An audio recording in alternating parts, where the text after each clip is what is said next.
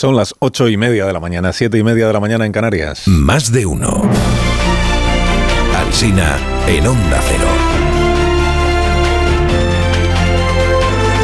Dirección de sonido, Fran Montes. Producción, María Jesús Moreno, Marisol Parada y Alicia Eras.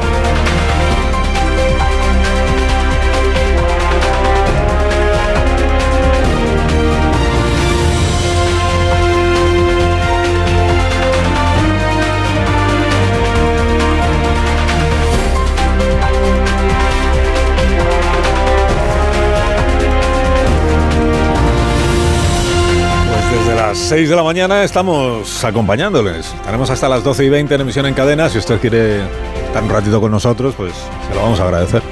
Si quiere estar todo el tiempo con nosotros, pues se lo vamos a agradecer todavía más. Bueno, a la espera de que Per Aragonés le explique hoy al Papa las virtudes de la amnistía, o sea, ni propósito de enmienda, ni penitencia, ni gaita de todo. A, la espera de que Per Aragonés se, se reúna con el Papa, o el Papa se reúna con Per Aragonés, los diarios se van quedando sin verbos con los que reflejar esta agonía de preliminares con la que Puigdemont tiene en vilo a Pedro Sánchez antes del casamiento. Rozan el pacto, se acercan, lo acarician. Hablan para rematarlo, dicen otros titulares, para culminarlo, para zanjarlo, para consumarlo. No hay un solo periódico que contemple ya la posibilidad de que Sánchez diga no algo de lo que exige Puigdemont y que al final no haya investidura. Ni uno. Títulos del día en la prensa que rema a favor de la amnistía. Dice la vanguardia, Puigdemont convoca a los líderes de Junts para intentar cerrar el pacto. Obsérvese que aunque todo lo conduzca a él, Junts tiene pluriliderazgo. O hay una presidenta del partido que está condenada por corrupción, la señora Borràs. Hay un secretario general que fue condenado por sedición y luego indultado, que es el señor Turull. Y hay un prófugo que está procesado en rebeldía, que es el señor Puigdemont, cuyo nuevo cargo es eh, compadre de Santos Cerdán, el dirigente del Partido Socialista. Este es el pluriliderazgo en Junts per Catalunya. El, país dice, PSOE y Junts se citan para culminar el acuerdo. Informa este diario de que Santos Cerdán amanece en Bruselas, entiendo que no en la misma casa de Waterloo, todavía no, y que todo está dispuesto para la firma.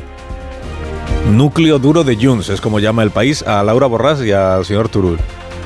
Esto no es como el turrón, que lo hay duro y hay blando, ¿no? En Junts todo es núcleo duro, todo es núcleo duro. Obsérvese también la forma amable con la que presenta la última exigencia de Junts La Vanguardia. Dice, el interés de los independentistas se centra en asegurar que la amnistía cubre todos los casos que han planteado. Interés de los independentistas, la exigencia de los independentistas es que la amnistía cubra todo lo que ellos digan. Una amnistía al gusto del, beneficiado, ¿no? Que menos, ¿no? Ya que estás ahí a punto de conseguir siete votos. Iván Redondo dedica su tribuna número 12 a evangelizar sobre las bondades de la amnistía. La cuenta la hace él mismo. Dice, 12 llevo desde el 23 de julio. Insiste hoy en lo del reencuentro total. Lo traduce como reconocimiento total o reconocimiento nacional, o sea, ya vamos llegando al asunto. Claro que termina Iván eh, pronosticando que en las elecciones gallegas, el año que viene, dice, hay partido en las elecciones gallegas entre el PSG, PSOE y el, y el PP. Ah, También pronóstico hace tiempo que Yolanda Díaz podría ser presidenta del gobierno, ¿no? O que la derecha en julio sacaría mayoría absoluta. Los pronósticos, pues ya, ya se saben, los pronósticos. Que no se entere el BNG, Iván, de lo de que hay partido entre el PSOE y el PP, porque es que el BNG quedó segundo en las últimas elecciones autonómicas gallegas, le sacó seis puntos al Partido Socialista en 2020 y es segunda fuerza parlamentaria. El PSOE es tercero en Galicia, en la España periférica. Encuestas del día. La razón. Si hoy hubiera elecciones, PP y Vox sumarían mayoría absoluta, dice el título de portada. Luego es verdad que el gráfico los deja un poco por debajo de la mayoría absoluta. En el diario El Mundo, el PP se dispara, pero le faltaría un escaño para gobernar. 151 de Feijó por 22, solo 22 de Vox. Y bajando Vox. El país. El PSOE pierde fuelle frente a un PP en alza desde el 23 de julio, titula. Entonces pierde fuelle es en comparación con encuestas anteriores. Porque en comparación con las elecciones del mes de julio, lo que le da la encuesta es un escaño más de los que tiene. Además de, los datos, en la crónica está la, la explicación. Dice, el PSOE está sometido a una durísima artillería, especialmente intensa por parte de la derecha y de sectores judiciales. Así como vas a mejorar en una encuesta, con la artillería. Pues el caso es que hoy mismo el país publica una tribuna del escritor José Luis Pardo, que dice que una parte de la izquierda, con los nacionalismos catalán y vasco, ha impuesto el relato inverosímil según el cual los defensores de la transición son un franquismo refinado. Y escribe Pardo, dice, la leyenda resultaría pintoresca de no ser porque el PSOE, tras haber perdido parte de su equilibrio al colgarse, perdón, al coligarse con el populismo y apoyarse en el separatismo, ha pactado ahora con los narradores de esa fábula y tiene por represión franquista las acciones del Supremo y del Tribunal Constitucional. El relato inverosímil se ha convertido en historia oficial para la mitad docta de los españoles, mientras la otra mitad contempla perpleja el espectáculo como una broma pesada. Esta tribuna hay que incluirla entre la artillería contra el... Más encuestas. Dice a veces que la mitad de los votantes del PSOE está en contra de la amnistía. A favor, el 34%. Contrarios a la amnistía son el 60% de los ciudadanos de este país. Partidarios, el 25%. Opinan que una investidura en estas condiciones es positiva para España el 37% de los españoles. Opinan lo contrario, que es una investidura negativa en estas condiciones el 52%. Lo ve de esta manera el norte de Castilla. Dice, el clamor del no a la amnistía obliga a Sánchez a cerrar cuanto antes el pacto. Hola antiamnistía, titula el periódico de Cataluña hoy en portada. Hola anti-amnistía. Apertura del mundo, Puigdemont exprime a Sánchez mientras la protesta toma la calle.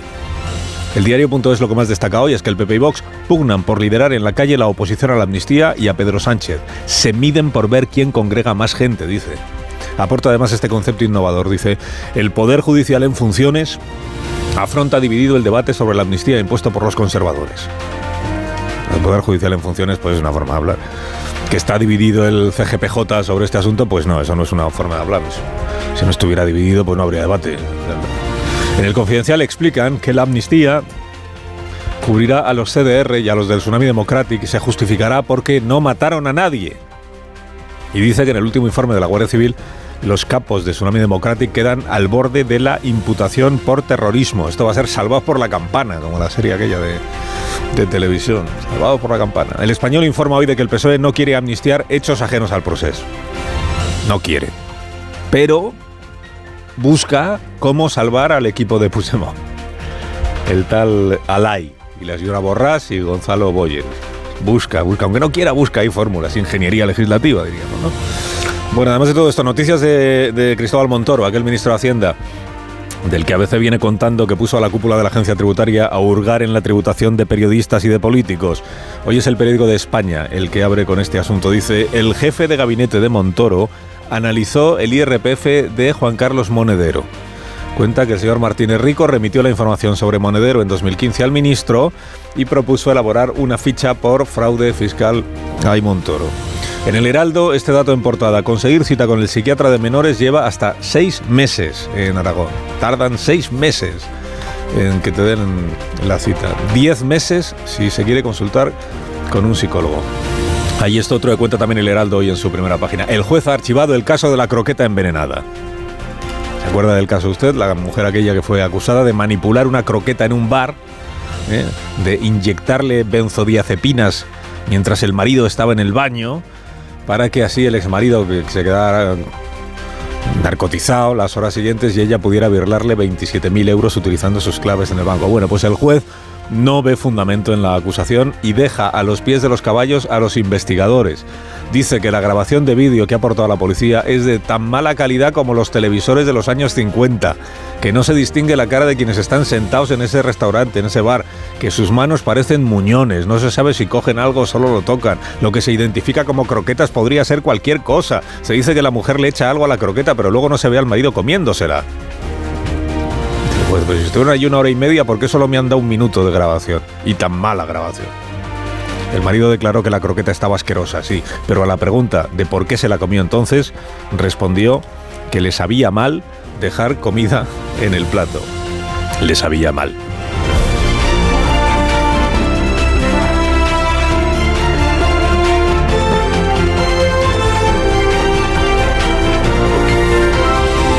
Con Carlos Alsina en Onda Cero, somos más de uno. Si padeces trastornos del sueño, nada mejor que escuchar este mensaje de Bio3 con Dormimax. ¿Problemas de sueño? ¿Te cuesta dormir? ¿Te despiertas a medianoche? Dormimax, la solución eficaz y segura para un sueño reparador. Dormimax, comprimido bicapa. Capa 1, con melatonina y triptófano, efecto inmediato para conciliar el sueño. Y capa 2, con valeriana, melisa y amapola, acción prolongada para evitar despertares nocturnos. Dormimax contribuye a disminuir el tiempo necesario para conciliar el sueño. Dormimax, de Laboratorios Bio3. 50 años de experiencia en tu farmacia.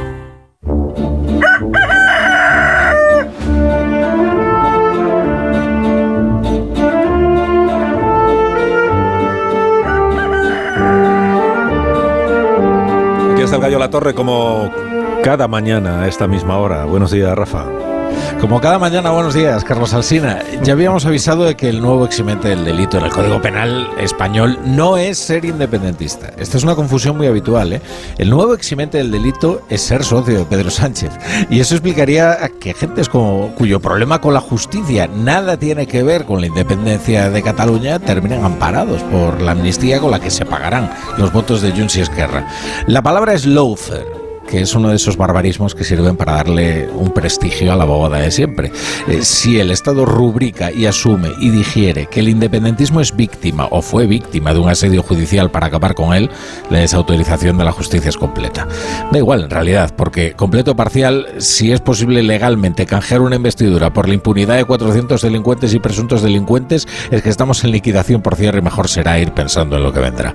A esto se refería Carlos Puigdemont con lo de amnistía de amplio espectro cuando dio inicio a las negociaciones con aquel discurso inolvidable en Bruselas en el que presentó el pliego de condiciones. Desde entonces el PSOE y su secretario general Pedro Sánchez han demostrado tal ansiedad de poder que han acabado siendo un juguetito en sus manos, si hasta anda por Bruselas penando. Santos Cerdán, arrastrando el troley. Concluye, la Concluyo, torre. sí, concluye. concluyo, concluyo, concluyo que el PSOE está en manos de Puigdemont y Puigdemont está jugando con el PSOE e incluso está disfrutando.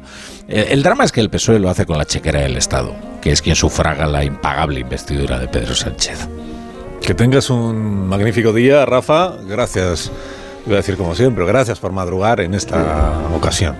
Esta Es vez. mi trabajo. Sí, pues hasta mañana. Hasta mañana, hasta mañana. Jueves fiesta en Madrid. Jueves, ¿no? ¿Sabéis un día que no va a haber gallo? El jueves, fiesta local. Toma todas las fiestas locales, la de Madrid, la de Pontevedra, la de Sanse. ¿Qué tal, Marisol? ¿Cómo estás? Buenos Joven. días. Coven. Que es más grave, claro. Por cercanía, sí. Eh, ¿Qué tal, Marisol? Bien. Muy estás bien, como cada mañana, muchísimo. aquí estoy. Muy bien, tú sí. Uno, unos Callahan para estas personas que, Porque antes si- no, que antes no he presentado ni ahora tampoco. Muy bien, pues, pues, si quieren salir a caminar, ya saben que es el mejor deporte, pero para que puedan disfrutar de sus paseos, no olviden equiparse con los zapatos adecuados, los Callahan, que están diseñados para caminar, pensados para ofrecerte en tu día a día la máxima comodidad, estabilidad y amortiguación y una experiencia única al caminar. Cuida la salud de tus pies con Callahan Adaptation, el zapato que se adapta al pie y a tu forma de caminar, fabricados en España por expertos artesanos, a la venta en las mejores zapaterías y en callahan.es. Tecnología, diseño y confort a buen precio.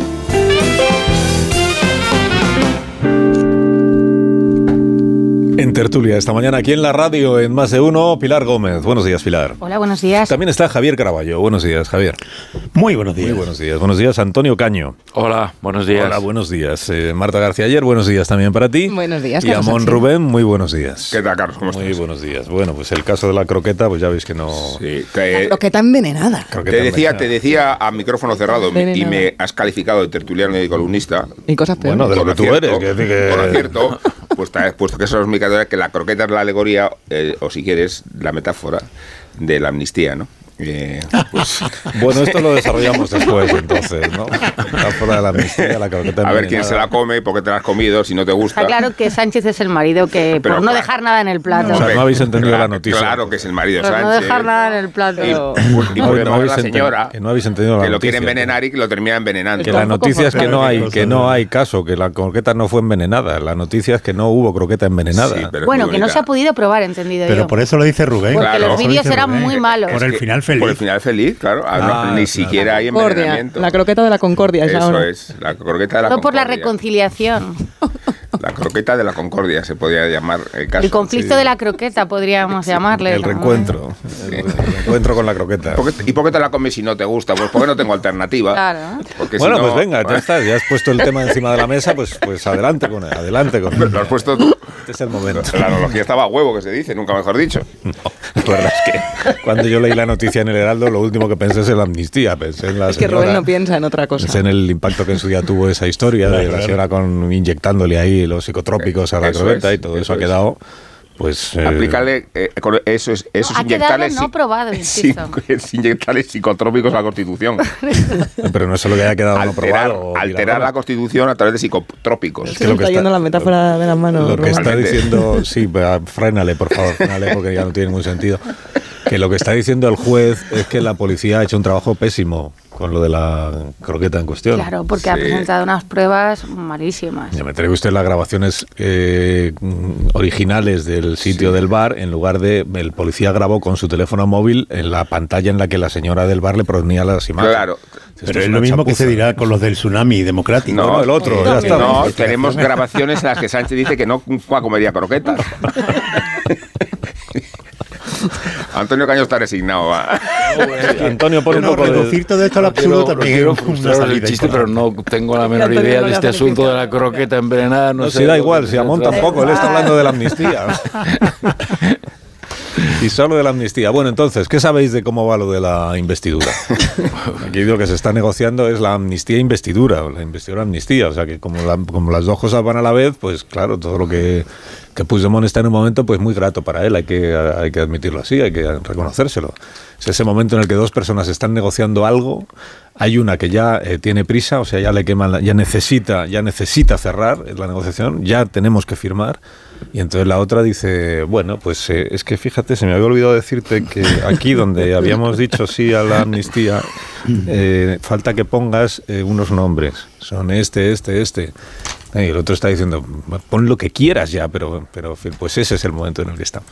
Y eso es lo que hoy podría anunciarse desde, desde eh, Bruselas a la, humanidad. es- Anunciarse, es, el ¿no? acuerdo, es el acuerdo. Todos en, en el PSOE desde ayer ya a primerísima hora de la mañana decían que estaba hecho el acuerdo, es decir, que ya habrían puesto a los hasta eh, el nombre, yo creo, más que los nombres, eh, que, que Puigdemont había eh, exigido, que de lo que están pendientes solo es de, la firma. Es decir, que Puigdemont está jugando eh, aún más allá. ¿Por qué? Porque no es una cuestión de que le guste o no lo que esté redactado. Parece ser que ahora, en este momento, ya sí lo que está redactado, que es susceptible de cambios y que incluiría la causa eh, de las posibles relaciones con, con Putin y con el Kremlin, vamos, que afecta directamente a, a, a su jefe de eh, en, en Waterloo, ¿cómo se llama? Alay, para no decirlo mal. Sí. Eh, creo que es José María José María. Sí, Alay. por eso, pues Alay creo que es, eh, parece ser que es eh, el único de los cercanos a Puigdemont que podría entrar a través de, de esa vía. Y, y es una cuestión de, de firmarlo, ¿no? Es decir, que a lo mejor incluso el señor Puigdemont hoy dice, pues mira, al final no, no lo firmo. Que, que no es una cosa de que esté hecha porque el PSOE esté poniendo trabas a las cosas que pide Puigdemont, que algunas es verdad, que ha dicho, hombre, pues eh, se me hace muy difícil poner nombres y apellidos aquí, entre otras cosas, porque como hay que hacerlo muy pulidito, eh, se va a notar más, ¿no? Y como lo que quieren es que los jueces no tengan ningún margen de maniobra, pero estamos pendientes de, de una firma, de que se dé el ok para, para firmar, que puede ocurrir o, o puede no ocurrir. El PSOE dice que sí, Junts no confirma. Yo, yo, yo no sé si somos conscientes de eh, que hablamos. Lo grotesco de todo sí, esto. hablamos, Sí, hablamos. somos conscientes. Estamos hablando de, con una naturalidad. Vamos a hacer ya. Estamos hablando de una naturalidad, de un fraude de ley mm, monumental. O sea, estamos, eh, estaba escuchando a Pilar y Pilar estaba describiendo un fraude de ley cometido. Dadme un minuto, que es que tengo, tengo el teléfono a una sobre otro asunto, ahora sigo Sí, contigo, muy Antonio. bien, sí, son, sí, son- claro. son dos minutos, es que hemos contado también esta mañana otra noticia de la jornada de ayer, que es lo del hijo de Cándido Conde Pumpido, o el abogado Cándido Conde Pumpido Varela, eh, objeto de una denuncia, él y otros eh, dos hombres, eh, objeto de una denuncia de una presunta agresión sexual en grupo que se habría producido, según la denunciante, según eh, Aline Fernanda de Siqueira Masquieto, que es la persona que denuncia, se habría producido, digo, esa presunta agresión en el, en el domicilio del propio Conde Pumpido. Eh, hemos contado que la juez a la que la fiscalía le solicitaba medidas cautelares, creo que de alejamiento de estos tres hombres de la denunciante, la juez no ha visto, después de comprobar, ahora me lo explica el abogado con más detalle, creo, después de ver las eh, grabaciones de las cámaras de vídeo que hay en el domicilio de- del abogado, pues lo que la juez ha llegado a la conclusión es de que no tiene ninguna base lo que el relato que hace ella, la denunciante. Ricardo Álvarez Osorio es el abogado de Conde Pompido Varela. Eh, señor Álvarez Osorio, buenos días. Hola, ¿qué tal? Buenos días. Buenos días. Eh, ¿en, qué, en qué situación está entonces ahora mismo su, su patrocinado, su defendido? O sea, ¿el, el caso sigue adelante o no, o no hay caso? Eh, no, a ver, para empezar, el juzgado que, que recibe ayer en función de guardia la, el atestado policial no será finalmente el que el que desarrolle la investigación, la breve investigación, porque esto va a durar poco. Eh, solo tuvo que pronunciarse sobre la situación personal. Evidentemente, por suerte, por suerte para los involucrados, eh, había un circuito cerrado de, de- de vigilancia, unas cámaras en, la casa de, de Cándido, que hizo que todas las barbaridades y las infamias que se, que se dijeron en esa denuncia por una persona, yo creo que enajenada absolutamente, eh, cayeran en, en saco roto. Porque si no es así, tristemente, con la situación actual que tenemos en, el- en este país, pues posiblemente estarían tres personas inocentes en prisión. ¿no? Pero la, la juez de momento, sobre lo que se ha pronunciado, si yo lo entiendo bien, es sobre la... Bueno, ellos, ellos tres han quedado en libertad. O sea, no hay... Sí, sí, no, de hecho han quedado en libertad, sin fianza, sin obligación, sin, sin retirada de pasaporte, en libertad. No, no se ha activado el caso porque no es el momento de procesal para hacerlo, perdón, pero evidentemente llegará, vamos, llegará al archivo del caso como llegará la imputación de esta señora por denuncia falsa. Bueno, ¿esta, ¿esta señora quién es? O sea, ¿esta señora es conocida de, de, de Esta señora, es Pompido? cono- esta señora es conocida de seis días antes, ella aborda a, a- a mi cliente y amigo, tengo que decirlo, eh, lo aborda en la entrada de un, de un bar de copas de Madrid eh, de forma sorprendentemente espontánea, ¿de acuerdo? Que no ni a conocerla dentro de- bar de copas. Y lo que sucede simplemente es que, que, que nada, pues eh, Cándido está, estaba en ese momento en una situación pues personal, pues sensible, porque acaba de terminar una relación lo conocida, y, y sí, dice, bueno, pues mira, sí, voy a, voy a relajarme. Y se van.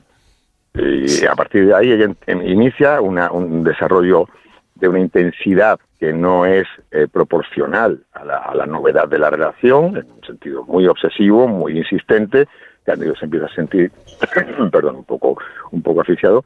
Y claro, cuando, cuando sucede esto, esa mujer lleva en su casa sin vivir con él ni ser su pareja, pues más de dos días, dos o tres días. ¿Comprende? Entonces Cándido pues ya tiene una situación de, de agotamiento de presencia de esta señora. Pero ella lleva... estaba pidiendo, estaba pidiendo ya desde hace 24 horas que por favor que se fuera, que se fuera y que le dejara porque ya no aguantaba más.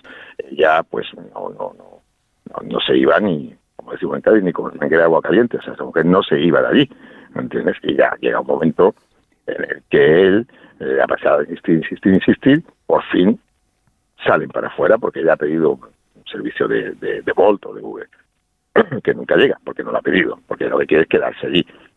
Entonces Cándido le pide a su chofer que por favor la lleve y ya se pone ya y dice que no, el chofer no, que tiene que llevar él. Y Cándido dice, mira, lleva, déjame en paz, por favor, yo no te voy a llevar a ningún sitio, yo me voy para mi casa. Y cierra la puerta y la deja fuera, dice, pide el Uber, pides lo que tú quieras y te vas. Claro, eh, en ese momento le sale un brote de ira a esta mujer, empieza a golpear la puerta, empieza a, pero a golpear, no sé si con piedras, con los pies, chillando, voy a gritar a los vecinos, voy a sacarte en la prensa, te voy a arruinar la vida, ábreme inmediatamente, que no es que parezca la conducta propia de una persona que ha sido víctima de una violación grupal en manada, como han dicho algunos medios, ¿eh? y entonces Cándido, que ya está agotado mentalmente, dice, mira, que llame a la policía, ojalá llame a la policía, porque ya, ya no puede más. Y se va a su cuarto. Entonces, llega la policía, porque esta señora llama al 091 diciendo, es que me han violado, en su delirio. Lo que esta señora no sabía es que ese circuito cerrado de cámaras registra desde que ella llega al domicilio días antes hasta que se va.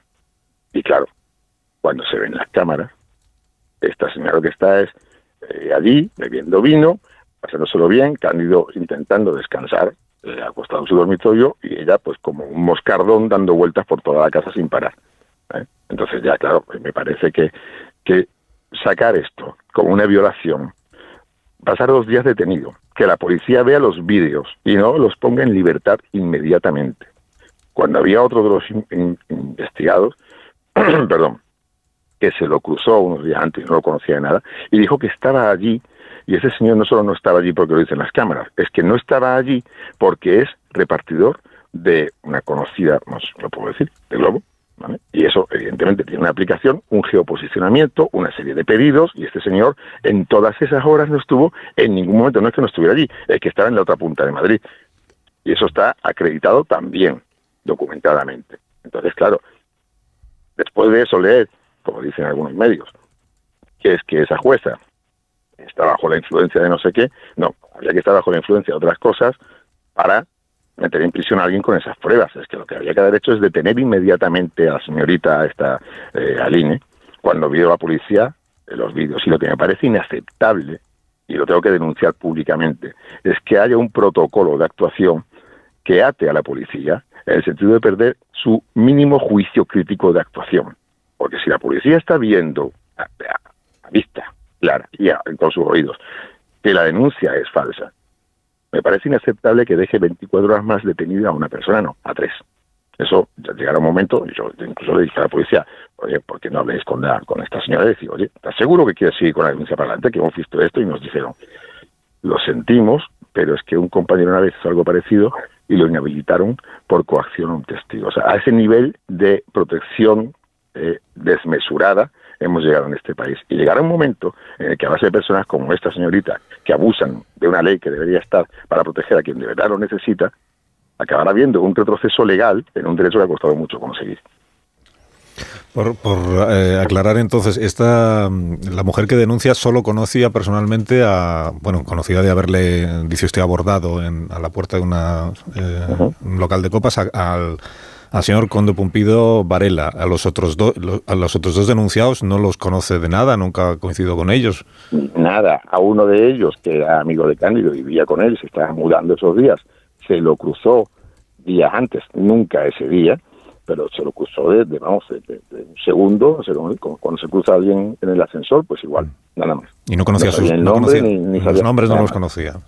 nada. O sea, ella cuando va a presentar la denuncia no sabe mm, cómo se llaman las personas Es a las que ella no va a presentar la denuncia. Ella, en ese momento de, de pérdida, de, en ese momento de demencia, llama al 091 como expresión de su frustración personal por se- verse rechazada y por verse puesta en la calle.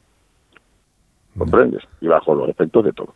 Y en Entonces, eso- cuando sucede, cuando eso- sucede eso, eh, no es que ella vaya medidamente y traumadamente a una inspección de guardia a narrar una denuncia, no, no, es que ella llama al 091. Entonces, claro, llega la policía, le cuenta lo que ha pasado y la policía, como natural, pues activa un protocolo de violación.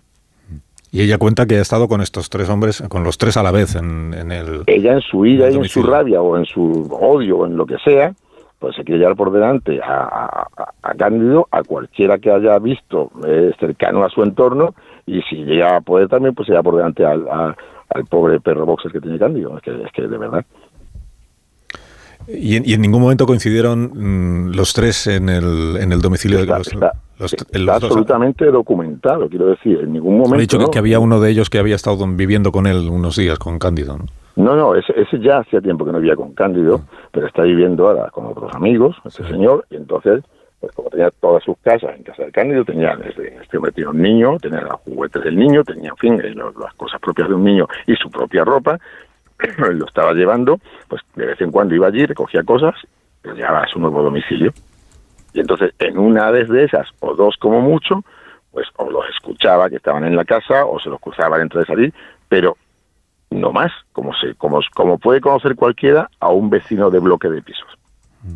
Y durante esos, ¿cuántos me ha dicho? Dos días y medio que estuvo esta mujer eh, instalada, o sea, se quedó a Eh, vivir. se quedó- ca- casi, casi tres, no, no, no instalada, no, porque no iba con maleta, quiero decir. eh, Iba con lo puesto, con- Adosada, eh, no sé cómo, insertada, autoinsertada. autoinsertada en el domicilio de Cándido. Condu- En ningún momento él se planteó llamar él a la policía para porque tenía una mujer en su casa. que- Lamentablemente, lamentablemente, sabemos cuál es la situación de los medios informativos respecto a ciertas personas en este país.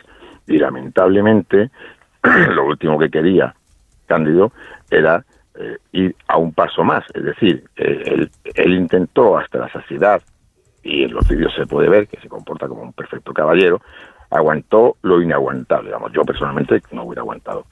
Y claro, eh, cuando ya se agota, pues ya da un portazo y ya está. Porque llamar a la policía supone levantar un atestado, como tampoco ella le estaba pegando ni pasaba nada. eh, usted si quiere desahuciar, ¿sabes? No, no es un no es una ocupación violenta, es un ahí parece que era una discusión, la policía tampoco iba a, a sacarla de los pelos allí. Y encima iba a quedar una, una un, un, un rastro de un escándalo que nadie deseaba en ese momento. Eh, me, me- dijo, hay, hay algún, creo que es Voz Populi esta mañana, no recuerdo si es Voz Populi, eh, que dice que la juez que ha tomado esta primera decisión, que es amiga de la familia Conde lo, lo aludía usted antes a esa información, ¿no? No, esto, esto no es así. No es así. Evidentemente esta señora no es jueza, es magistrada y como cualquier eh, magistrado profesional, en un círculo común profesional hay una- un entorno de cercanía como no puede ser de otra forma, igual que entre los compañeros abogados y me imagino que en vuestro campo también entre periodistas de una misma área o de la misma zona, de un mismo rango profesional.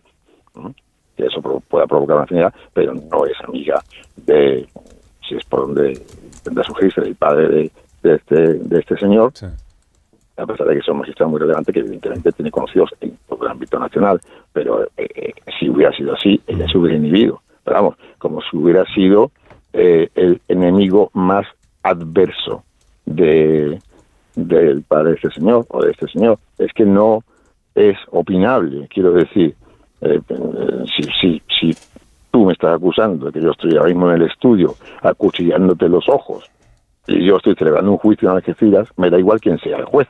La cuestión es inopinable. No es un tema de credibilidad de opiniones, de inconexiones de declaración o de, o de cuestiones inconcretas. Es una cuestión de evidencia palmaria.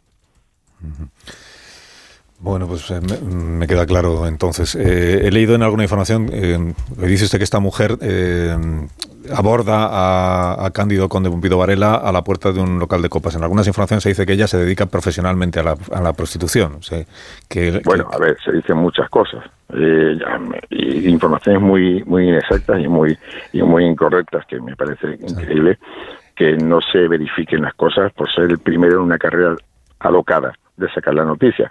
Pero lo que sí puedo decir que si no lo es, eh, tiene toda la pinta. De hecho, su Instagram, por ejemplo, fue modificado después de la denuncia, donde había a priori unas fotografías, vamos a decir, un poco eh, atrevidas, no sé, o, o- o subidas de tono, y horas después de que detuvieran a Cándido, pues tuvo un, un lavado de cara que parecía el Instagram de la Comunidad de Madrid. Claro, si ella es prostituta, eh, ¿Cándido era el cliente o no? No, no, no, no, en ningún momento ni le pidió. Para empezar, yo no estoy afirmando, o sea, digo que lo parecía. Y después digo, y lo afirmo, que Cándido nunca le pagó dinero y tampoco ella nunca se lo pidió. Lo cual también me lleva a darle alas a mi imaginación y eh, establecer varias líneas de teorías, que evidentemente no voy a pronunciar, pero que creo que a nadie se le escapan. Mm, No, no- no sé ahora mismo muy bien por dónde va eh, Ricardo. Bueno, pues que esa persona no haya ido de motu propio por un enamoramiento espontáneo en cinco segundos de mi cliente, Que sea un montaje sino para- que haya ido con una intención o dirigida por alguien. Ah, ok. Ahora sí lo entiendo. O sea, que ya sea, digamos, el instrumento utilizado por alguien para generar una situación mm, complicada, digamos, al hijo de Cándido Conde Pumpido por ser el hijo de Conde no, no lo afirmo, pero eh, vamos, eh, raro es, y, y también es raro que una persona haga este tipo de denuncias eh, con plena conciencia de su falsedad. Yo creo que en, en 30 años de carrera es el caso más palmario que tengo de denuncia falsa. Si no es porque busca un fin concreto, o bien es personal en un delirium tremens de magnitudes bíblicas, o bien es porque lo hace por encargo. Es que no caben más opciones. Eh, Ricardo Alberto Osorio, gracias por haberme atendido esta mañana y por haber respondido. Nada, gracias a vosotros, un Gracias, placer. Un abrazo. El, el abogado de Conde Pompido Hijo, de Cándido Conde Pompido Varela, que es eh, la persona a la que representa en este caso, también ha dicho Ricardo Alberto Osorio que es, que es su amigo, a la que representa el abogado Alberto Osorio. Bueno, tengo que hacer una pausa, eh, enseguida tendré, tendréis ocasión de comentar esta si queréis y las cuestiones con las que, en las que estábamos antes, que era la cuestión de la amnistía, con el turno de palabra que interrumpía Antonio Caño, aunque también os adelanto que nos está esperando el nuevo presidente del Partido Popular en Euskadi, que tiene también cosas que hacer y que decir. Ahora mismo seguimos. Más de uno en Onda Cero. Carlos Alsina. Más de uno en Onda Cero.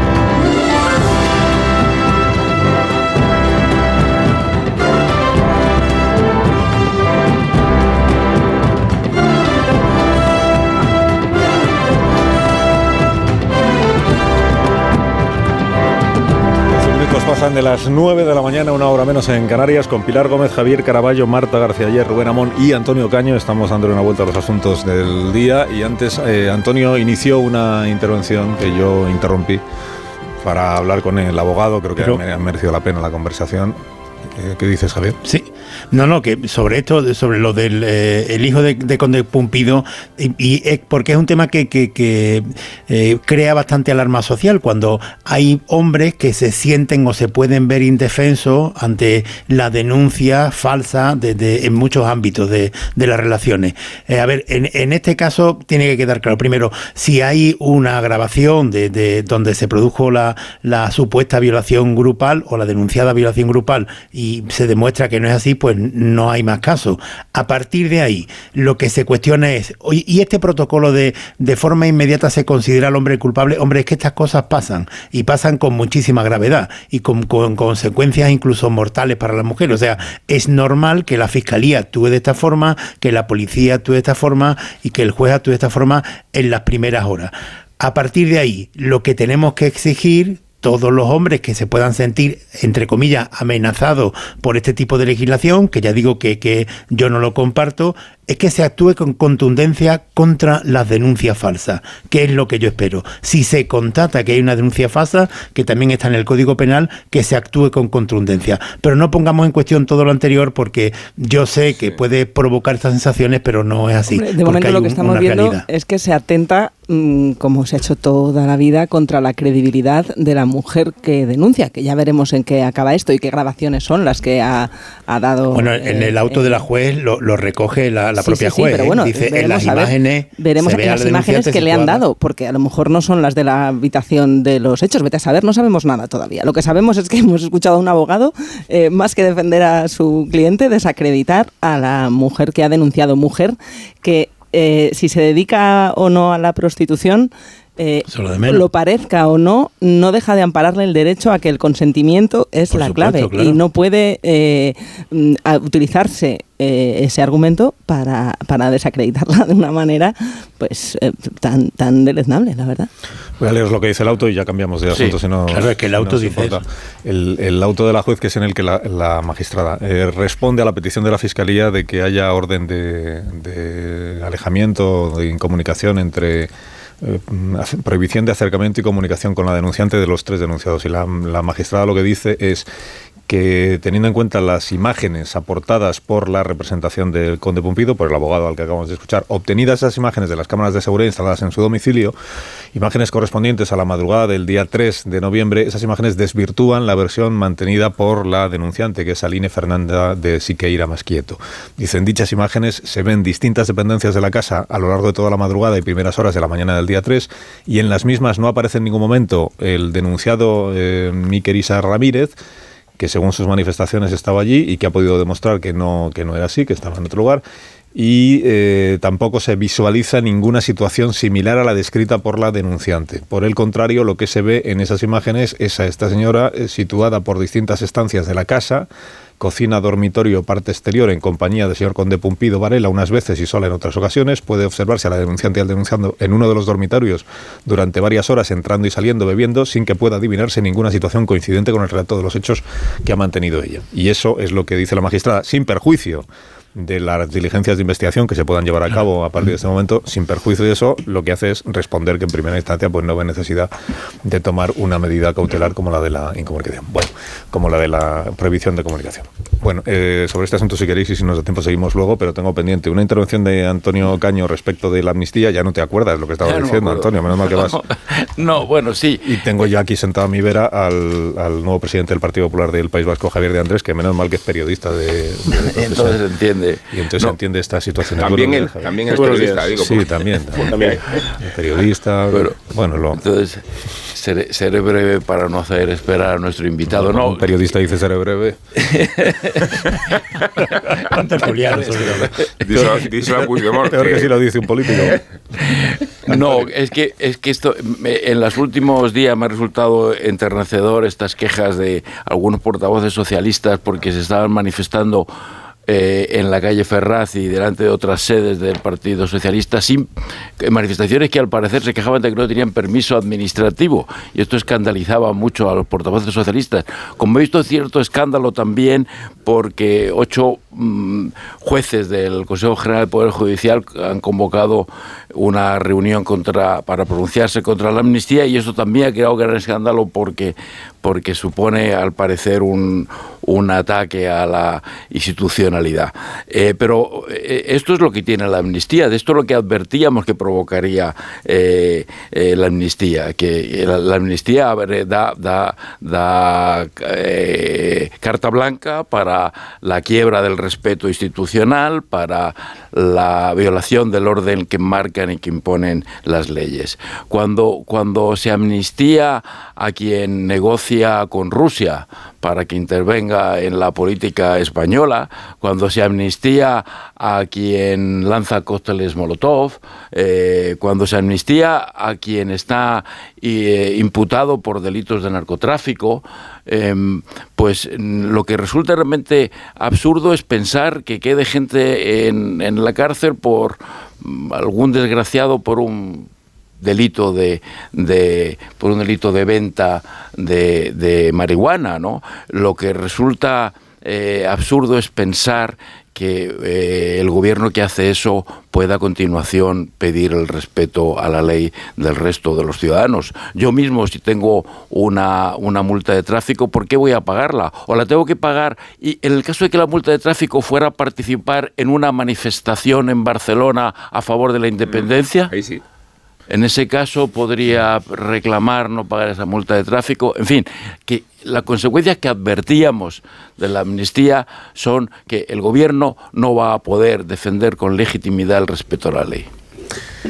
Bueno, el señor de Andrés es el nuevo presidente del Partido Popular del País Vasco. He dicho que fue, fue periodista. Bueno, sigue eh, siendo periodista, aunque no. El que es periodista lo es para toda la vida. Aunque sigue, aunque sigue escribiendo en periódicos, ¿no, Javier? ¿O no? Bueno, ahora me he parado un poco. Me he parado un poco, pero sí, vamos, me gusta mucho. La verdad es que me gusta escribir. Y la radio también. La tertulia. Me gusta escucharos, sí. Sí, la tertulia también. Hacer, hacer tertulia. Bueno, ha sido, ha sido elegido Javier de Andrés eh, este fin de semana como nuevo presidente del, eh, presidente del Partido Popular de Euskadi y candidato a las elecciones autonómicas. ¿Va de la mano? o no? No es automático, pero Pues es sí. así. Sí. Eh, habrá un momento en el cual se haga la candidatura a la presidencia de- del gobierno vasco, pero será ya cuando se convocan elecciones. Mm, Igual son. ¿Cuándo tocan? ¿En, el año.? Pues las elecciones, vamos a ver, fueron en julio. Lo que pasa es que fueron en julio por el retraso que hubo por el COVID. A sido Con lo abril, cual, ¿no? lo, lo- digamos, lo legítimo sería hacerlo pues en mayo, junio. Lo que ocurre que eh, al PNV no le gusta hacer coincidir las elecciones autonómicas con una convocatoria nacional, como serían las europeas. Entonces, el momento eh, último en el que podría hacerlo para no coincidir con las europeas, que polariza el voto entre partidos nacionales, sería el día 24 de marzo. Entonces yo pienso que puede ser esa fecha. Pues no queda nada para. está aquí, está aquí. Está, No queda está nada aquí encima. y, y tiene usted tarea, porque el, desde el Partido Popular en el País Vasco electoralmente está como está. Últimas elecciones generales mm, quedaron ustedes cuartos, ¿no? ¿Cuartos? Sí, sí, bueno, la situación del Partido Popular en el País Vasco siempre ha sido difícil, ¿no? Y, y en este momento también, pero yo creo que realmente respondemos a una a una mayoría social más amplia ¿no? de la que nos ha venido respaldando en las últimas elecciones y eso es lo que tenemos que conseguir, que la gente piense igual que yo y, decida votar al Partido Popular aunque no haya sido su elección en, los últimos comicios. Mm. ¿Y, y eso a qué se debe? ¿A qué se debe que el Partido Popular en el País Vasco, mm, a ver cómo lo digo, no haya tenido el, el reconocimiento de la, de la sociedad, de una parte de la sociedad, a lo que eh, tuvo que poner de su parte en los peores años de- del terrorismo? Eh, Si, existe una eh, ustedes perciben que hay una falta de reconocimiento a lo que significó pues, el, el sacrificio que hizo el Partido Popular y el Partido Socialista de Euskadi, los dos partidos principales, porque eran los dos objetivos de, la banda terrorista durante aquellos años. El hecho de que el Partido Popular, época de Basagoiti, hiciera al Endacari a Pachi López sin pedir nada a cambio para que pudiera haber al menos durante cuatro años un, gobierno que no fuera nacionalista, y todo eso no ha tenido premio por parte de la, sociedad vasca. ¿Y, y por qué? Yo creo que el caso vasco es uno de los que demuestran que la gente vota o votamos por expectativas de futuro y no por el pasado. ¿no? Porque efectivamente la labor ética que ha hecho el Partido Popular eh, del País Vasco es encomiable y además ha sido definitiva para que hoy podamos vivir con más libertad en Euskadi. ¿no? Pero yo creo que la gente lo que busca es una expectativa y eso es lo que tenemos que presentar, ¿no? Una alternativa a lo que hay en este momento, que es eh, un partido nacionalista vasco que se ha sumado a la causa de Sánchez y que se ha convertido ya en un satélite de esa órbita, ¿no? En la cual están partidos como el PSOE, con el que ha pactado siempre, eso es verdad, y en el gobierno vasco pues ha estado prácticamente siempre pero que ahora está también con partidos de izquierda muy radical, ¿no? como pueda ser Bildu particularmente, Podemos, etcétera. Y en este momento es verdad que el um, Partido Popular en el País Vasco es el eh, partido que ofrece una alternativa que no sea la del gasto público, que no sea la de eh, la salida de la Constitución y, y que defienda el Estado de Derecho. ¿no? Que esto es curioso porque hay gente que dice, no, es que el Partido Popular hace un discurso para el resto de España. Hombre, vamos a ver, es que yo creo que defender el Estado de Derecho, defender la igualdad, defender la libertad también es para el País Vasco. Lo malo es que no cuaje esto, ¿no? En el País Vasco, eso es lo que tenemos que conseguir, que sea también este un discurso que encaje en el País Vasco, que es verdad que a mucha gente le, eh, resulta un poco importante, ¿no? La prueba es que pues 16 de los 18 diputados que nos representan a los vascos en el Congreso va a votar a favor de todo esto, de Sánchez, de la amnistía y de todo lo que caiga por ahí, aunque nos perjudique a los vascos, como esos 15.000 millones que nos van a detraer del presupuesto nacional y que van a retrasar el tren de alta velocidad, por ejemplo. El, el País Vasco igual no es la comunidad autónoma de nuestro país que tiene más motivos para quejarse por su eh, situación financiera o por su situación económica. Pero cuando, cuando ustedes hablan de la defensa de la igualdad, pero a la vez en el País Vasco defienden los derechos históricos y defienden el, el concierto, que es un sistema de financiación que solo tiene el País Vasco y la Comunidad Navarra, ¿no? la Comunidad Foral. Pero la singularidad es... ¿Cómo, eh, cómo se, hace- cómo se compadecen ambas Sí. cosas? eh? Igualdad de los españoles, pero con concierto económico. Pues porque las singularidades eh, territoriales en este caso, o de cualquier tipo, por ejemplo la monarquía, se justifican porque se han votado. Es decir, la monarquía es- efectivamente es una desigualdad del conjunto de los españoles, pero la votaron los españoles y la acordaron así, por bueno, circunstancias históricas. También el sistema fiscal vasco está aprobado por los españoles, ¿no? En una constitución que es la que tiene que garantizar que efectivamente si hay alguna diferencia, tiene que tener un respaldo del conjunto de los ciudadanos del país. Y eso se hizo con el concierto económico que por otra parte muchas veces no se explica bien, porque sí que eh, si se calcula adecuadamente, realmente responde también a la solidaridad. Es un sistema que tiene un riesgo unilateral para el País Vasco, porque si el País Vasco no sabe recaudar, lo hace mal, el riesgo es para sí mismo, es para el conjunto del País Vasco. Lo que se calcula mal, en su opinión, es el cupo. ¿no? Bueno, es verdad que lo- los acuerdos que están haciendo entre el PSOE y el PNV eh, hacen algunas cosas como difíciles de explicar, ¿no? de saber qué es lo que hay detrás. Hay una opacidad que me gustaría mucho que se aclarara precisamente por el bien de quienes creemos en un sistema que por su naturaleza es solidario. Y entre otras cosas quiero decir, por ejemplo, que es el sistema semejante al que se aplica en Estados Unidos para la financiación de los estados. ¿no? O sea, que no es una cosa eh, irregular, sino que mm, si se hace adecuadamente es solidario y es comprometido. Eh, si es tan bueno, porque no lo extendemos a, a todo el país? Bueno, habría que cambiar la Constitución, es verdad, pero... Mm, Bueno, podría. mm, Bueno, no sé si es necesariamente. Se podría, tendría que cambiar la Constitución, la verdad. Porque podría aplicarse este sistema. eh, lo que hacemos un concierto para cada comunidad autónoma. Podría ser, podría ser un concierto para cada comunidad autónoma, pero también es verdad que eso lo que llevaría es a una, a una disputa importante, anual, muy frecuente respecto de la forma de financiación, ¿no? Y cuál es el alcance de las materias que no están transferidas y que tiene que pagar cada uno, etcétera, ¿no? Y luego hay algunas decisiones que yo creo que sí que realmente funcionan mejor eh, si están gestionadas en el conjunto de España, como pueda ser algunos eh, impuestos que, que, tienen su carácter para el conjunto del país. ¿no? ¿El, ¿El, PNV es de derechas o, o, dónde está? Yo creo que la, la, clase social que vota al Partido Nacionalista Vasco comparte mmm, muchas cosas con la gente que vota al Partido Popular en el País Vasco o en provincias o territorios cercanos. ¿no? Pero es verdad que el Partido Nacionalista Vasco hace ya mucho tiempo que ha abandonado una política eh, de centro derecha y se ha listado uh, con la izquierda. ¿no? Yo quiero decir una cosa en este sentido porque la mayoría de bueno, pues los que nos gusta la política pensamos o piensan o se dice que el PNV se sitúa en aquel que tiene el poder y que ha pactado tanto con el PNV como el, con el PSOE. Pero si analizamos un poco más de cerca, lo que vemos es que, el, primero, el Partido Nacionalista Vasco siempre ha invitado a formar parte del gobierno vasco a partidos de izquierda. Es decir, allí ha participado Izquierda Unida, Alternativa, que está ahora dentro de Bildu, Euskal Cartasuna, que está dentro de Bildu, y por supuesto el PSOE, que ha sido su socio habitual en el gobierno vasco. Jamás, ni a UCD, ni al CDS, ni al Partido Popular, ni siquiera se nos ha invitado a participar en el gobierno vasco, ¿no? Siempre ha mirado a la izquierda. Y cuando hablamos del Congreso de los Diputados, donde sí que ha habido acuerdos con el Partido Popular, también nos podemos dar cuenta de que siempre han sido cuando el PSOE no le ha pedido su voto. Es decir, cuando el PSOE no presentaba candidato ante Aznar, es verdad que el PNV jugó sus bazas para negociar alguna cosa que le interesara. Lo mismo sucedió en el caso de Rajoy. Pero cuando el Partido Socialista le ha pedido su voto, siempre se lo da al Partido Socialista. Y lo hemos visto recientemente en la moción de censura, con la cual ni siquiera llegó a cumplir el pacto presupuestario que tenía establecido con Rajoy, o lo hemos visto ahora en esta moción, eh, en esta, vamos, en esta iniciativa de Feijóo de investidura, ¿no? en la cual el Partido Nacionalista Vasco desde el primer momento se situó al lado del Partido Socialista. Pero cuando, cuando dice usted que el PNV siempre ha invitado a los partidos de izquierda a formar parte del gobierno vasco y nunca al Partido Popular, ¿es que se está ofreciendo usted a, a ser el socio? Sí. No, yo lo que, lo, lo, que quiero es reflejar y que se vea realmente cuál es la posición en la que ha tenido el Partido Nacionalista Vasco. A mí me gustaría que el Partido Nacionalista Vasco, que el conjunto de Euskadi, tuviera una política diferente, porque la, esta aproximación a la izquierda del PNV tiene sus consecuencias y mm, tenemos una tendencia de declive en el País Vasco porque somos una comunidad que teníamos hasta el 7% del PIB bas, eh, nacional era del País Vasco y ahora estamos por debajo del 6%. Es decir, estamos en una pendiente hacia abajo.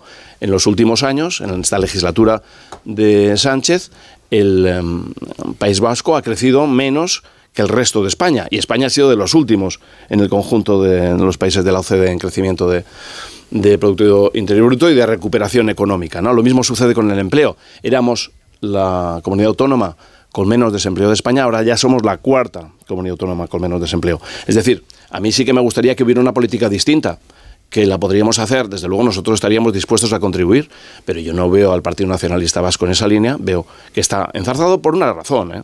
que no es eh, de, qué es lo que crea que es mejor, no lo sé.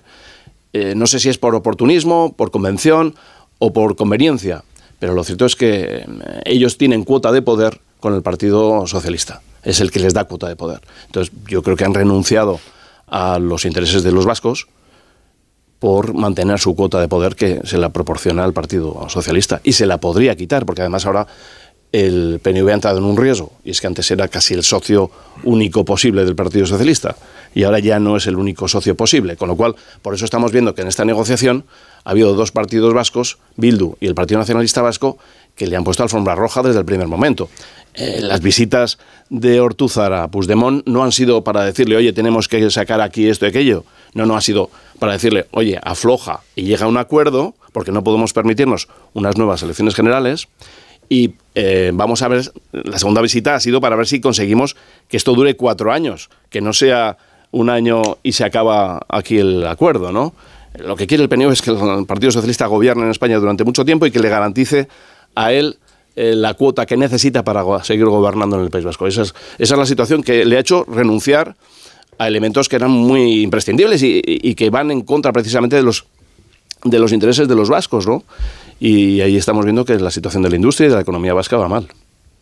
Hay una, hay una tesis desde hace tiempo que dice el, el Partido Socialista, el, el proceso este de blanqueamiento y homologación de, de Bildu, tiene como objetivo final que en Euskadi pueda haber un gobierno eh, de izquierdas, un bipartito tripartito del Partido Socialista de Euskadi con Bildu y con Podemos o, o como para entonces se llame esa parte de la izquierda. ¿Usted ve posible eh, que el Partido Socialista de Euskadi eh, pacte un gobierno en, en el País Vasco con Bildu? ¿Usted ve posible que el Partido Socialista de Euskadi haga lendakari Arnaldo Tegui, porque a mí hay, es que hay socialistas vascos que aquí han dicho eso es implanteable, eso es eso es inimaginable, Hmm. porque hay una historia eh, que al final se puede uno entender con Bildu y lo que tú quieras, pero las diferencias entre el Partido Socialista Euskadi y Bildu son eh, irreconciliables, digamos. Digo, visto lo visto en los últimos tiempos, ya uno no es capaz de decir lo que nunca pasará, porque luego acaba pasando, ¿no? Pero ¿usted ve factible esa opción o no? Desde luego yo lo que creo es que Sánchez ha blanqueado a Bildu no, no para hacer eh, Lehendakari y Autegui, lo ha hecho para ser el presidente del gobierno de España. Esa es la razón de ese blanqueamiento. Es verdad que esa decisión de contar con los votos de Bildu para su investidura, la investidura de Sánchez, conduce al blanqueamiento también en el País Vasco y esa posibilidad que ahora algunos perciben de que pudiera hacerse Lendakari y Autegui. Yo digo lo siguiente, vamos a ver, lo que preocupa al Partido Socialista es su cuota de poder, en España primero y luego en el País Vasco. Y la cuota de poder la tiene con el Partido Nacionalista Vasco, porque con Bildu no suman muchas instituciones con las que ahora tiene acuerdo en el País Vasco. Por ejemplo, la Diputación de Vizcaya, el Ayuntamiento de Bilbao, el Ayuntamiento de Vitoria y otros lugares. ¿no? Con lo cual, no cabe pensar que le convenga a efectos eh, monetarios de, institucionales el pactar con, con Bildu. Eso en primer lugar. Y en segundo lugar hay una cosa que tenemos que tener en cuenta y es que el em, Partido Socialista, si pacta con Bildu, podría conducir a que el PNV se salga de su órbita, que es la órbita sanchista. Y eso le perjudica clarísimamente en el Congreso de los Diputados. Porque lo que no va a hacer Bildu es votar a- al Partido Popular, ni siquiera abstenerse en una moción de censura del Partido Popular. Pero un PNV al cual se le ha alargado de Ajurianea ya se convierte en un átomo libre, ¿no?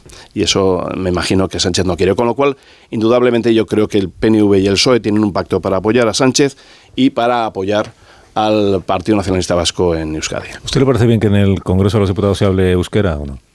Bueno, a mí me parece que, por ejemplo, eh, traer una cita que aporte un sentido a la- al discurso me parece oportuno. El que haya algunos, unas palabras que aportan significado y contenido al lenguaje y al discurso me parece bien que se haga tanto en, en catalán, en, en gallego o en euskera, ¿no? Me parece que se tiene que hacer con naturalidad, normalidad y me parece eso positivo. Ahora, hacer un discurso íntegramente en euskera cuando estamos hablando para un público que es para el del conjunto de España, me parece mm, que no es lo adecuado, ¿no? Porque, y además me parece que no es lo conveniente incluso para el propio orador, porque el propio orador tiene que pretender extender su mensaje y la claridad de su discurso a todos los que le están escuchando. Borja Semper dijo dos cositas en euskera en el debate de... ¿Cuál fue? El de las lenguas oficiales, ¿no? Y casi se lo... En su partido había quien se lo quería comer por los pies, entiéndame. Bueno, Borja es que debe ser muy apetitoso porque muchas veces se lo quieren comer por todas partes. Que en términos políticos, dices. Sí, sí, sí.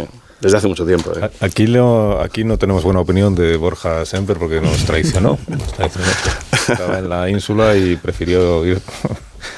Pues en la... ¿Cómo se dice eso? En la... La penitencia, ¿no? Lleva la penitencia. En el pecado lleva la En el penitencia. pecado lleva la penitencia. Gracias, Pilar Gómez. Que yo estas cosas de las penitencias nunca me las he salido bien. Bueno, la última pregunta, de Pilar Gómez, precisamente. Hola, buenos días. Em, yo quería preguntarle, em, en su partido saben que hay quien dice, eh, viendo las encuestas, además las últimas eh, confirman que el PP necesita eh, un socio para poder llegar eh, a Moncloa y hay gente en su partido que defiende que el camino después de la investidura de Sánchez es eh, llegar a alianzas con el PNV, incluso con el PDCAT en el Congreso y que hay que volver a tener y normalizar, dicen ellos, eh, esa relación y otros eh, que dicen que el camino está en los pactos con Vox. No sé usted eh, por qué camino eh, se decanta. Sí, e ir trabajando para eh, acabar pudiendo llegar a una mayoría con el PNV e incluso con, con Junts, o tener que pactar con Vox, porque mayorías absolutas, salvo milagro, Bien, a mí, yo desde luego lo que apostaría sería por acuerdos políticos que no conduzcan a la vulneración de la Constitución y elementos tan importantes como la igualdad, la justicia, la libertad.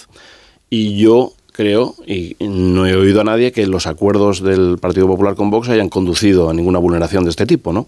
Sin embargo, sí que se están produciendo de ese cariz, incluso para la interpretación socialista, con los socios que están acordando ellos, ¿no? Con lo cual yo creo que tenemos que llegar a acuerdos en los cuales se respeten unos mínimos básicos tan importantes como los que he citado. Y en ese sentido creo que el Partido Popular no ha incumplido en modo alguno. Y en el futuro lo queremos seguir haciendo de la misma manera. Y lo podríamos hacer con cualquier formación política que represente a los españoles, independientemente de dónde se encuentre y a quién sea exactamente quien represente, ¿no? Pero siempre en unos términos de respeto a la legalidad y a las claves que nos hemos dado para entendernos entre nosotros. Javier Andrés, presidente del Partido Popular del País Vasco, eh, gracias por la, por la visita y por la presencia en este programa. Es que recasco.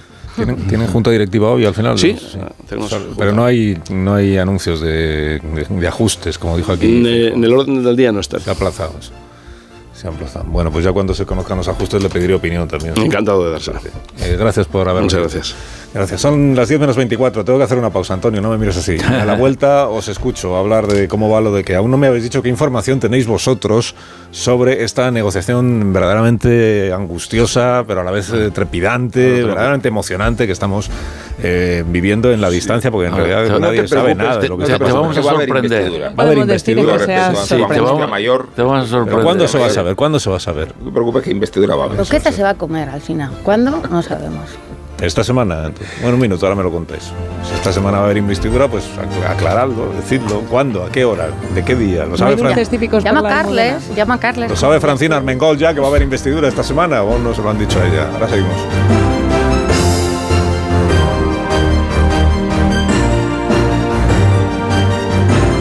Más de uno. Onda Cero. Carlos Alsina. Los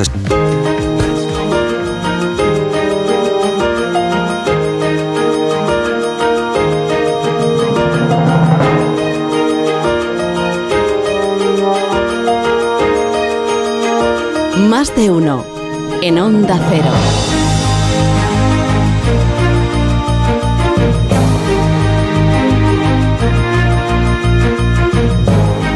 Las 10 menos 16 minutos, una hora menos en las Islas Canarias. Con Caño, Caraballo, Gómez, García Ayer y Amón estamos analizando las cuestiones de este día. Eh, Caraballo igual sí se sabe, ¿no? Caraballo tiene información de lo que está pasando ahora mismo en Bruselas. sí, igual, igual ahora mismo está Santos Sardán otra vez con el, el molde respetable Puigdemont, viendo a ver quién más hay que meter en la lista de la amnistía para que esto finalmente estampen la firma, ¿o no? ¿O no sabes, Javier? No, no, sí, mi única intriga en todo esto es eh, comprobar cuál es el, el, dónde se coloca el Partido Socialista y Pedro Sánchez eh, su nivel de dignidad. Ah, pues hasta aquí no paso, pero si no eh, si no es por esta intriga, todo lo demás está bastante claro. Yo no no hay ninguna duda de que va a haber investidura. No tienes ninguna duda. Nadie aquí tiene ninguna duda de que va a haber investidura, ¿no? Antonio tampoco tiene ninguna duda. Pues depende de Puigdemont, como desde el principio. Si es que en realidad estamos especulando sobre algo. El propio, el propio Sánchez, y ahí viene lo de la dignidad que decía, que decía, ha apostado su futuro a algo en lo que, que no depende de él. Es que depende todo desde el principio de Puigdemont y hasta el final de Puigdemont. Y, y Sánchez tendrá que firmar lo que le ponga Puigdemont delante, sea lo que sea.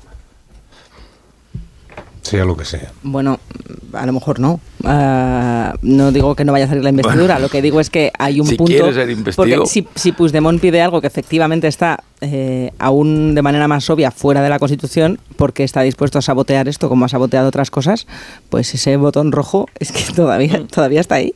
Que hablamos de Puigdemont. O sea que en realidad no tendría ningún sentido. Las dos partes dicen que están a punto de cerrar el acuerdo. A las dos partes les interesa. Pero es que es Puigdemont. No, es que se ha hablado de este concepto que es el más escandaloso de todo, que es el de la amnistía reforzada. Como si no fuera suficiente la amnistía en sí misma, pues la revitalizamos y la convertimos en una aberración todavía mayor, en la que cabe absolutamente todo, empezando por los beneficiados de su propia cuadrilla por delitos que nada tienen que ver con la causa ideológica ni con el argumento político de la reconciliación, sino con las estrictas razones personales. O sea, más detalles conocemos, más lejos llega el escándalo y menos preocupa a sus militantes, aunque es verdad que la parodia de la consulta de este fin de semana, donde no se menciona la amnistía, no vaya a presentarse la razón de ser de la propia pregunta, se resuelve en, en un sufragio que yo creo que es inquietante para Sánchez. ¿eh? Porque si de tus hooligans hasta el 12% dicen que no, de tus hooligans, que son más sanchistas que tú, que te han hecho presidente como Javier y yo sabemos, porque estuvimos los dos en, en- en el meeting fundacional de dos hermanas. Vais a seguir viviendo toda la vida. de Pero ese toda la vida, eh, es- y, y- y lo cual otorga una vitalidad ¿no? sobre todo a Sánchez, porque siempre está Sánchez, ¿no? Eh, pero quiero decir que si tus propios eh, partícipes, ¿no? Tus mejores aliados, hasta ellos, en un porcentaje no me parece poco relevante, ¿eh? ya sé que la búlgara se ha impuesto porque eso, estamos de un 87, un 88%, ¿no? Pero eh, es un porcentaje suficiente para decirle a- hasta a sus hooligans, Sánchez, que igual esto eh, es un disparate a- y que Santos Cerdán lo haya Bueno, convertido en un argumento de homologación y de legitimidad diciendo si es que hasta la Sí, militancia. de momento si es que Puigdemont ha estropeado la Ya, puesta en pero- escena, porque si estaba Hombre, pensada claro. para que según saliera la consulta de la militancia de manera Sí. abrumadora, anunciar por la puerta grande el Fíjate, pacto, Marta, pues pero- está Ah, divirtiendo yo solo Puigdemont, quiero saber, eh, eh, a ver. divirtiendo No, a la pensado Para para que se, No, pero estaba pensado para que Sí. se anunciara el pacto antes de que Eh, terminaran sí. de votarlo. No, lo, Sí. lo que quiero decir que esto dice mucho, de verdad dice mucho, cómo el Partido Socialista observa las reglas democráticas. Porque si se hace un referéndum sobre el fundamento de unos acuerdos con Sumar, ¿no? Que eran el origen de la pregunta. Durante el proceso de complicaciones se les hurta a los propios militantes de aquello que se tienen que manifestar, porque lo nuclear es la amnistía. Y se da por bueno un resultado, que es un pucherazo eh, conceptual. Digo, no. eh, bueno, no es un pucherazo conceptual, preguntar lo que no tienes que preguntar, pero sí lo que tienes que decir. Eh, no es un pucherazo, no digo técnicamente, imagino que técnicamente no lo será, conceptualmente es un pucherazo. Pero es que el Partido Socialista ha asumido, lo, lo ha interiorizado. La mayoría de la militancia ha aceptado que es un partido sometido a las necesidades y los caprichos de su líder. Eh, su líder le promete mantenerse en el poder, el Partido Socialista lo ha, lo ha aceptado. Y, esta, y esto que hemos visto este fin de semana, esta votación, bueno, pues hay unos pequeños gestos que, que en fin, nosotros forzadamente tratamos de interpretar como cierta contestación, pero hay otros realmente desalentadores, como casi el 90% de respaldo en Andalucía. Casi el 90% de los militantes de Andalucía les parece ma- les parece bien, les parece muy bien que el partido haga algo que, que, que acaba con la, Pero- la igualdad y la justicia Es que- en favor de Cataluña. Es, realmente... Pero, pero yo creo que además eh, la militancia, eh, iba a decir con todo el respeto a la militancia, pero ninguno de los que están en este juego la respetan, porque Puigdemont también ha dicho que ha cerrado un pacto y luego ya consultará las bases. Y si supuestamente se anuncia hoy, como dicen desde el Partido Socialista que iba a ser así, eh, no esperaría ni siquiera esa votación de las bases. Estamos viendo eh, que Pedro Sánchez tenía planificado hacerlo antes. A mí lo que... te iba a decir me preocupa, pero ya es que ni, ni, ni me, ni me sorprende casi es que eh, la semana pasada estaba todo eh, preparado, escenificado, era el jueves, ya se había pactado y eh, el señor Puigdemont echa para atrás porque no le gusta cómo eh, se ha eh, visualizado el pacto con Junqueras, que es eso de que Félix Sí. Bolaño le dé la mano, pero que os habéis creído si este señor no es nadie, que es eso de que le habéis dado los 12.000 millones a él, pues yo también quiero que pongamos algo de, de dinero. Y lejos del Partido Socialista mantener un mínimo de firmeza y decir, bueno, eh, pues oiga, si usted, esto que nos han venido contando, Sí. Junts se va a venir al diálogo, eh, Puigdemont está deseando volver a España, no, lejos de eso, las sensaciones, por favor, eh, Puigdemont, vamos a volver eh, durante el fin de semana a reconducir esto. ¿Qué dices ahora? ¿Que ahora hay que meter a alguien que no cabía antes? Venga, vamos a sentarnos. ¿Por qué? Porque es cierto que el que no tiene vuelta atrás es Sánchez. Javier. A ver, que el- si aceptamos el concepto de hooligan para todos los militantes de los partidos políticos, Sí. de todos los partidos Sí, sí. políticos, a mí me parece Para todos, ¿eh? razonable. Pero no son los del PSOE, no, No, porque todos, todos. La militancia. No, no, los de todos, pues son hooligan, pues, eh, y tiene cierta lógica. Son militantes porque lo que quieren es que su partido sea el que gobierne. Y al Partido Socialista, a- que esto ya lo hemos hablado en alguna ocasión, tanto los militantes como al electorado, la inmensa mayoría lo que quiere es que Pedro Sánchez gobierne. Y le- lo de la amnistía pasa a un segundo plano. Esto nos puede parecer bien o mal, pero. por eso ni se le pregunta por ella, Javier. No, no, pero eh, tampoco hacía falta. O sea, que, en, el, en el ánimo. No, pero vamos a ver. eh, ¿qué, qué militante del Partido Socialista no está informado de, lo, de la? Ya, pero, pero es que es, una, pre- es- es una es pregunta. así. declaración del no Pero a referéndum. partir de ahí, No, lo no, que no, no. se puede caer. He visto algún eh, titular este fin de semana que me parecía ya algo patético, porque ponía eh, Pedro Sánchez pincha en el territorio de Paje. Uno de cada cinco dice no a la amnistía. Hombre, ganar 4 ganar cuatro a 1 me parece que no es pinchar. Entonces, me parece. Pero claro, eh, eh, a mí me parece el resultado normal, pero tiene que ser preocupante en un aspecto solamente. En Cataluña es donde se ha dado un respaldo más pequeño a, la, a, la, eh, a los pactos y a la amnistía y al acuerdo con los independentistas. Y esto puede ser preocupante para el Partido Socialista porque todo lo que se está haciendo tiene que derivar después, que, que es lo que supongo yo que espera eh, el líder del, del PSOE, ganar la Generalitat.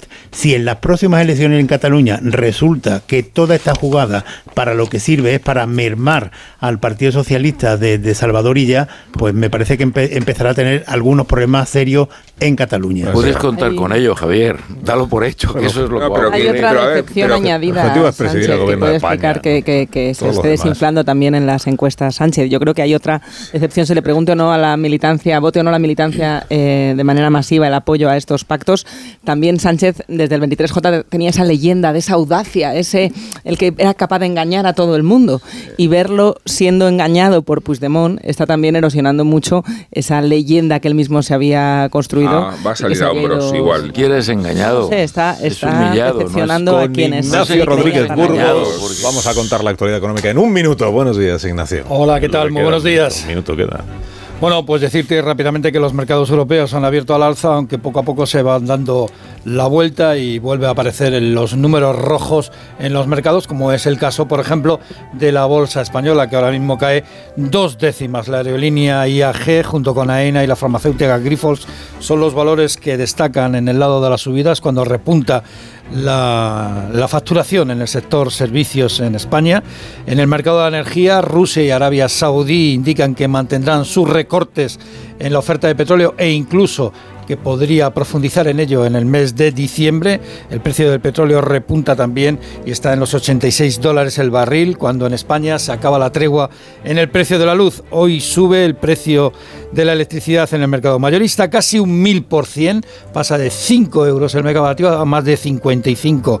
El gobierno quiere extender más allá de fin de año la excepción ibérica y decir que la seguridad social necesitará casi 6 millones de afiliados más para su sostenibilidad para evitar déficit contributivo en 2050 según un estudio de la Fundación BBVA y el IBIE. Gracias, Ignacio. que Hasta tengas ahora. buen día. Unos Callahan para estas personas que se van marchando, Marisol. Para que salgan a caminar, que ya saben ellos que es el mejor deporte, pero para que puedas disfrutar de tus paseos, no te olvides equiparte con los zapatos adecuados, los Callahan, que están diseñados para caminar, pensados para ofrecerte en tu día a día la máxima comodidad, estabilidad y amortiguación y una experiencia única al caminar. Fabricados en España por expertos artesanos, a la venta en las mejores zapaterías y en callahan.es. Tecnología, diseño y confort a buen precio. Pues que tengáis un día estupendo. Adiós, Pilar Gómez. Adiós. Antonio. Muchas gracias. Adiós, Caraballo. Muy buenos días. Marta y Amón, hasta mañana. Adiós, adiós. Adiós. Adiós, Cinco minutos